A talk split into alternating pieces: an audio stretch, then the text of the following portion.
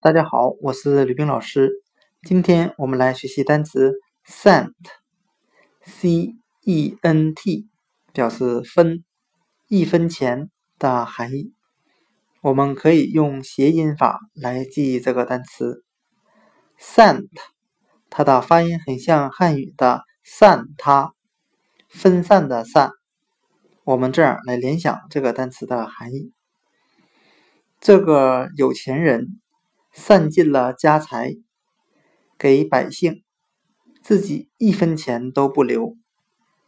今天所学的单词 cent 分一分钱，我们就可以通过它的发音联想到汉语的散他，散尽家财，不留一分钱。